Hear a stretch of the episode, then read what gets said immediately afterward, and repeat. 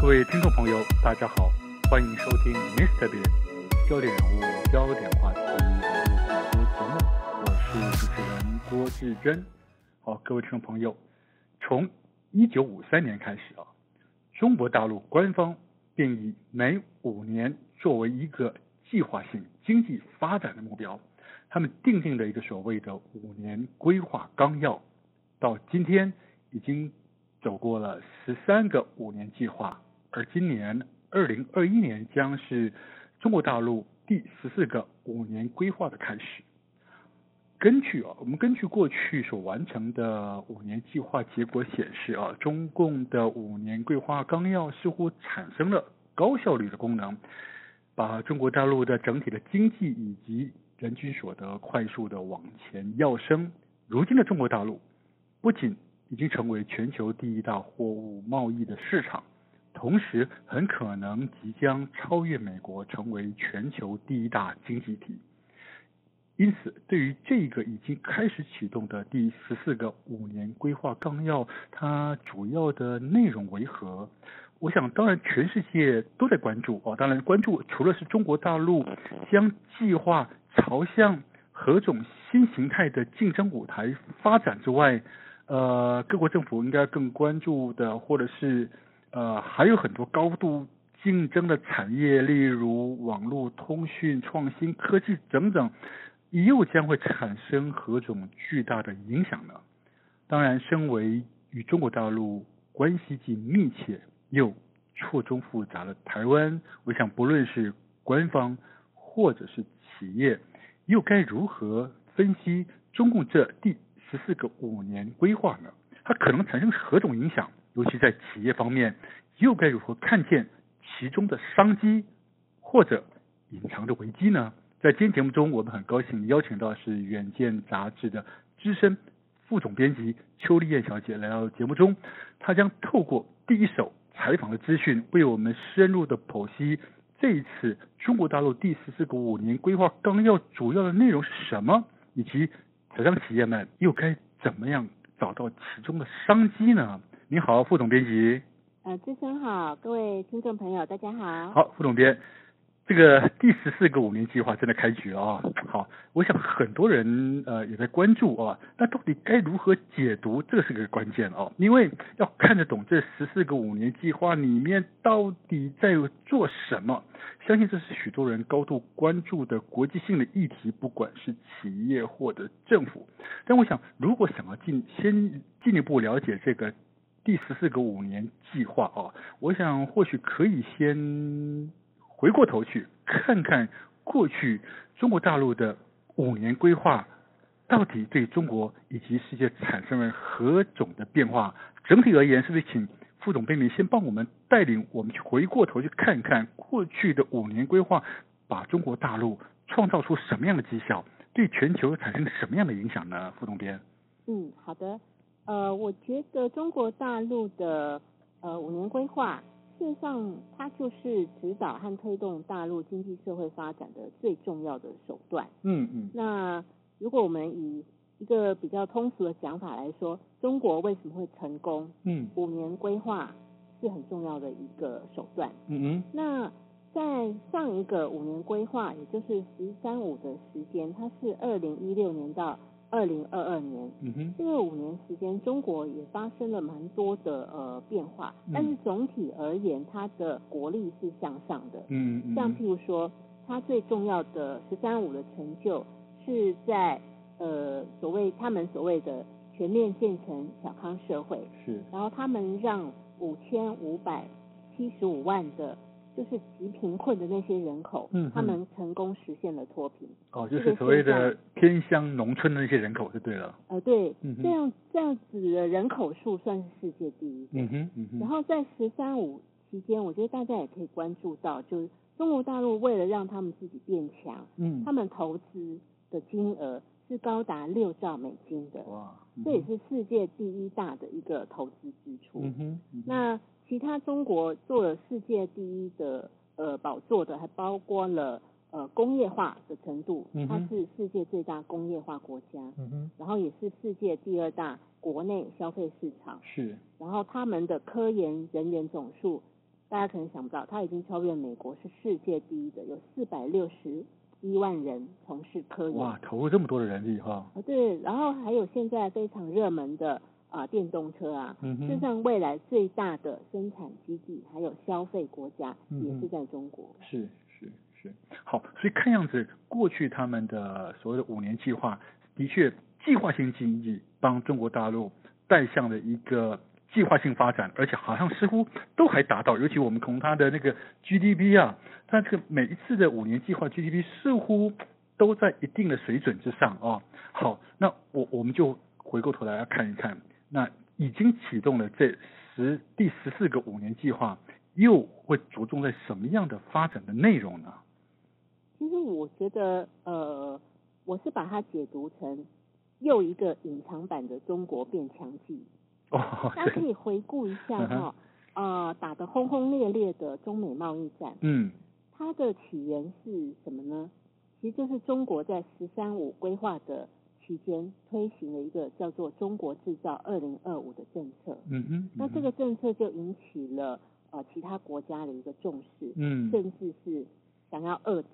嗯哼，所以所以中美贸易战就就开打了。嗯然后中美贸易战开打对台湾的影响也非常大啊，嗯很多的台商因为这样子，他必须要到中国以外的地方寻找第二个、第三个生产基地，是，然后因应这种未来两个世界的一个标准和是产品。嗯哼，所嗯以从这个呃关联性可以看到哈，呃十十四五规划，它既是隐藏版的中国变强记，嗯，还有嗯可能搅动台湾的企业、台湾的人才，嗯可能迁移，可能外流了一个漩涡。是所以是，我我我我关注十四五规划是比较在这个地方。所以意味着，呃，如果说我们在看“十四五”这个五年计划里面，它尤其是在从台湾企业的角度来看的话，或者我们应该把这个角度更拉开来，那更高点看，呃，未来在中共启动这个“十四五”的计划里面，会不会产生国际间，就是你刚说延伸“十三五”之间中美贸易而产生的一个新的，呃，这样讲，制造跟销售可能是两地同时必须要关注并行，而不再是只在关注在中国大陆制造、国际销售。这个这个这个逻辑架构似乎被打破了，是不是呢？没错嗯，所以中国的很多的举措，嗯尤其是像这么重要的嗯五年规划政策，事实上很多世界各国的智库嗯或是分析师，还有产业专家，嗯他们都非常的关注。嗯哼嗯哼，那我觉得，呃，十四五规划其实就是很复杂啦，嗯嗯那也蛮蛮多内容的。它是它现在有出了一个十四五纲要的规划嗯啊、呃那这个纲要里面有六万多字，哇，嗯然后一百四十二多页。是是呃，那是不是可以请副总编就是用摘要的方式跟我们讲一下？那这个第十四个五年计划有没有所谓的比较关键字，让我们很很快的进入它的那个核心结构有没有？我觉得几个关键字哦，嗯一个就是高品质发展，嗯哼，然后一个叫自主创新，嗯哼，还有一个是双循环，还嗯有新基建， ，OK，还有好碳中和，这个都很中国式的用语啊。嗯嗯嗯 嗯，所以因为我觉得这这已经我们提炼出来最精要的如何如何追上这个十四五的精神的一个呃解解析的方法。 OK，可以看样子说，呃，所谓的高品质发展，似乎中国大陆把这个第十四个五年计划，希望呃“十三五”可能是脱贫，可是“十四五”可能希望脱贫之后，要让整个中国社会的经济，甚至是人民的生活，要开始往从高速成长变成是高品质发展，要往这方面去发展，是不是呢？呃，对，主持人解读的非常好、哦，嗯就是在高品质发展的方面哈、就中国除了要继续追求国力变强之外，嗯他哼们还追求要变好。嗯哼嗯哼，对嗯，哼像譬如说他们的社会啊，不要再那么脏乱啊，嗯哼或者说不要再那么呃的有那么多的犯罪的事件啊。嗯哼，嗯然后哼他们在文化方上面的发展也要朝向高品质，是然后绿色发展等等嗯是。是，好，那另外您刚刚所提的几个关键字里面，自主创新，我们大概可以了了解它的意字面的意思，就是希望能够创造他们在很多创新自主方面的科技上面，基础科学他们可能也投入大量的金额在发展。然后刚刚提到双循环，我们大概了解。那至于新建机是什么，不太清楚哎，是不是也哦您帮我们做一个说明好不好？好，新基建，哦新基建就是嗯哼基础建设嗯的嗯嗯，缩写，是叫新基建。新基建新基是建事实上就是除了所谓的铁路、公路、机场这样子的基础嗯哼呃硬体的基础建设，他们还强调了在网络方面的基础建设，是是像譬是，如说在呃五 G 基地台啊，或是说像物联网啊，嗯或嗯嗯，是像云计算啊，这些我们看不到的一些东西哈，是但是它也需要有一些建设，比如是说你要去盖数据中心，嗯你要哼去盖基地台、嗯哼。等等的，嗯那哼这些他们就列入了新型基础建设的范围。所以这个东西基本上就是扩大内需的一种概念，是不是？对，而且它跟台湾会很有关系，嗯哼嗯哼，因为这些看不到的五 G 啊、人工智慧啊、大数据啊，嗯哼他们需要的一些晶片啊，嗯或者哼说资通讯设备啊，嗯哼事实上都跟台湾台厂嗯有很大的关系， ，OK，包含了台积电、联电、力晶的晶片，合作中磊、伟创他们的五 G 设备，嗯哼，还有嗯哼广达的云端伺服器、嗯哼联华的工业电脑、是智是慧中工厂等等。哦都会因为新基建而受惠。 OK 好，所以回过头来我们看这个四个。四大关键要项哦，这四个关键字里面，看样子似乎对于新基建就是跟整个台商呃关系最为密切。你刚提到，或许我们的台商可以从中间找到非常多的商机，但是这过程中，嗯，似乎您刚刚提到说，它又有某些形态的改变，比如说呃双循环的模式里面，呃台商企业似乎已经又不能再像以前那样子，呃把工厂设在中国大陆制造，然后产品行销海外，这个东西模式又被改打破了。那对于这个新基建的利基、商机，那中间台商如果想要去找到合作的机会，那又有什么需要关注的？有没有什么潜藏的变化或转型的危机有没有呢？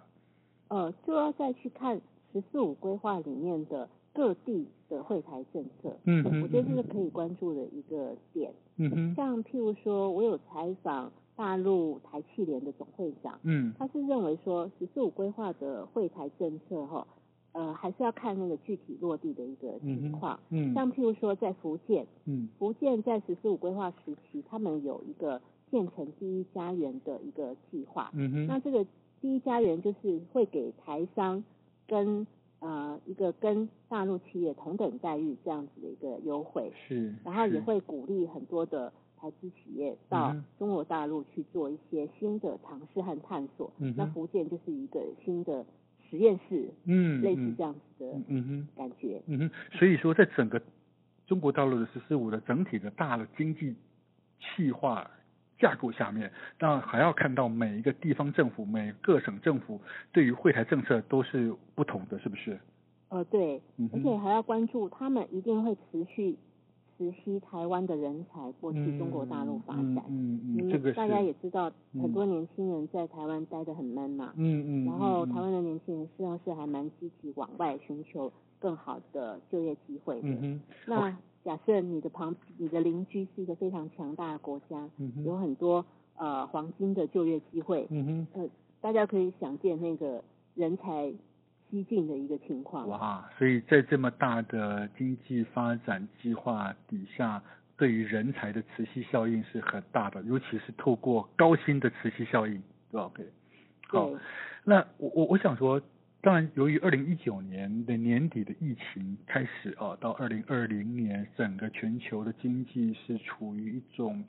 几乎是重新崩解，然后再慢慢从谷底慢慢回温。现在我们看到了，好，全球经济动能好像又开始起来了。好，那这一次的中国大陆“十四五”计划里面，是不是有特别着重在如何因应这种所谓的全球性呃非经济因素的，像疫情的这种冲击，它如何产生新的经济动能？如何如何翻转？如何走出谷底？他们有没有这样子的一个计划或规划呢？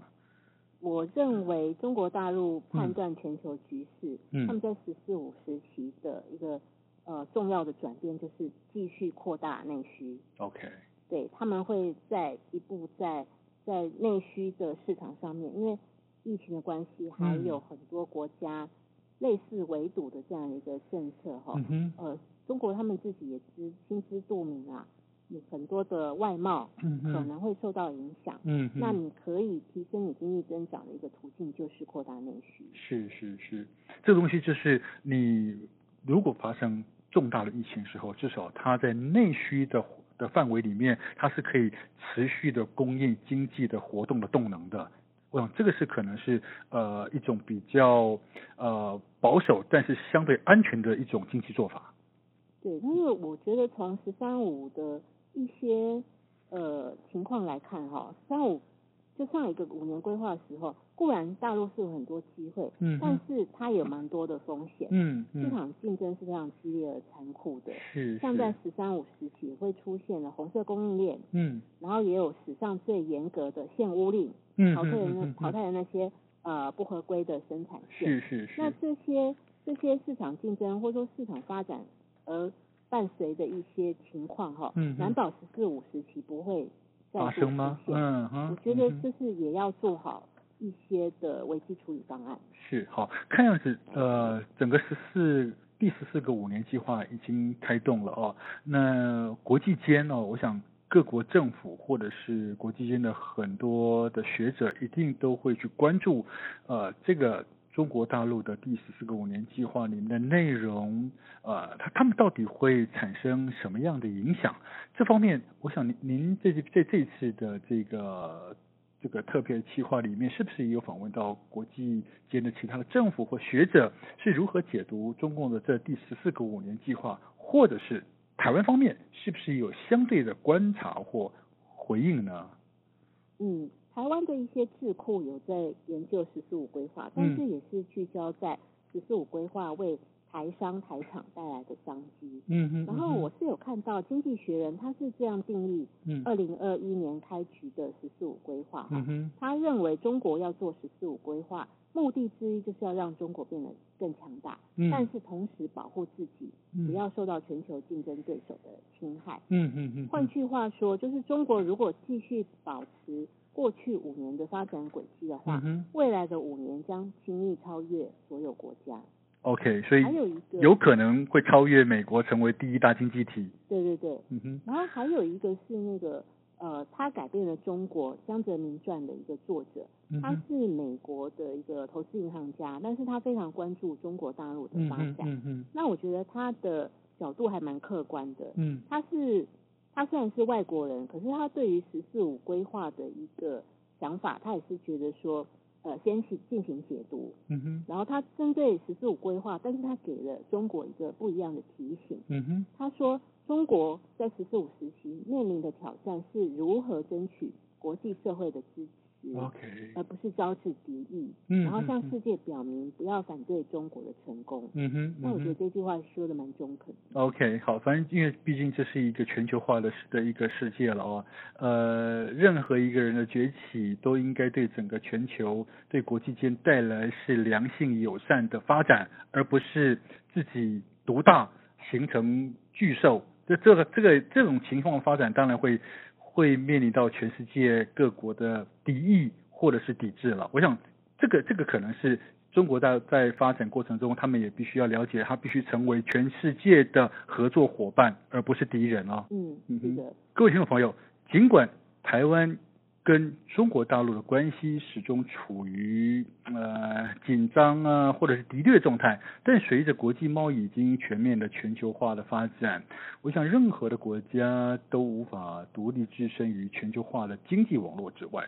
尤其。当中国大陆这一个巨大的新经济体正不断的扩大之际，我们更不可以因为某种特殊的因素而无视于它的存在以及快速的变化。如果各位听众朋友，您想要更进一步的了解中国大陆第十四个五年计划到底在做什么，或许你可以参考这一期的《远见》杂志里面，除了有第一手的采访资讯之外，还有许多精辟的剖析文章。那今天因为节目时间的关系，我们再次的感谢《远见》杂志的资深副总编辑邱丽燕小姐接受我们的访问，谢谢你，谢谢副总编辑主持人。 OK，好，各位听众朋友，咱们下回 Mr. Big